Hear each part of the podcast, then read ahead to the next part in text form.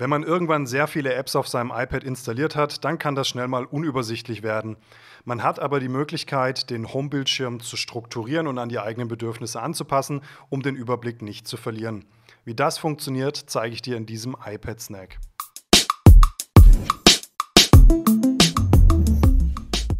Der Homebildschirm kann insgesamt mehrere Seiten haben. Man erkennt das unten an den beiden Punkten, die es einem anzeigt. In unserem Fall sind es jetzt zwei Seiten. Man kann die aber auch noch erweitern.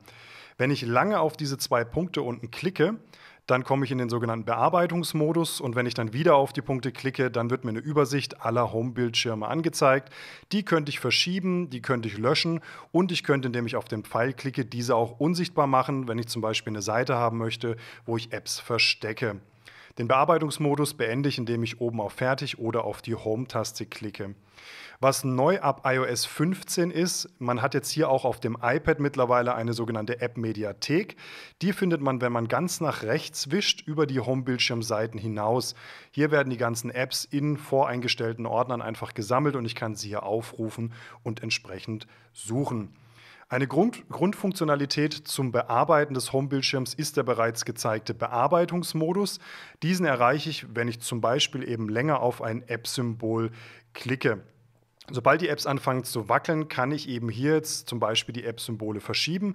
Das tue ich, indem ich das App-Symbol anwähle und einfach an die entsprechende Stelle auf meinem Home-Bildschirm platziere.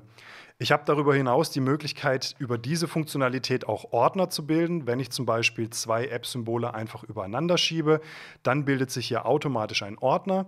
Ich lasse das App-Symbol los und könnte oben, wo jetzt Navigation steht, diesen eben auch entsprechend benennen, wenn ich das möchte. Um so einen Ordner aufzulösen, müsste ich die App einfach wieder aus dem Ordner rausziehen und die Apps erscheinen so wieder auf meinem Home-Bildschirm. Ich kann Apps übrigens auch über die Seiten des Home-Bildschirms hinaus verschieben. Also ich, wenn ich eine App angewählt habe, kann ich die über den Rand rechts hinausziehen und diese auch auf einer anderen Seite entsprechend platzieren. Eine weitere Möglichkeit, den Home-Bildschirm zu bearbeiten, ist, indem ich Widgets hinzufüge, also so kleine Shortcuts, die erreiche ich über das Plus oben links und verschiedene Apps können hier verschiedene Widgets zur Verfügung stellen, wie zum Beispiel eine Karte, ein Kalender oder auch andere Dinge. Diese erscheinen auf meinem Home-Bildschirm und auch diese kann ich verschieben oder in der Widget-Einstellung in der Größe entsprechend anpassen. Eine letzte wichtige Funktion für das Bearbeiten des Home-Bildschirms ist die Docking-Leiste, die ich unten am Bildschirmrand finde.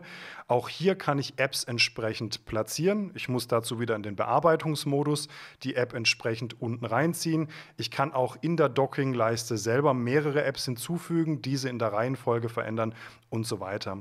Rechts von dem horizontalen Strich in der Docking-Leiste finde ich Apps, die ich kürzlich geöffnet habe und auf der ganz rechten Seite auch nochmal zusätzlich die App-Mediathek.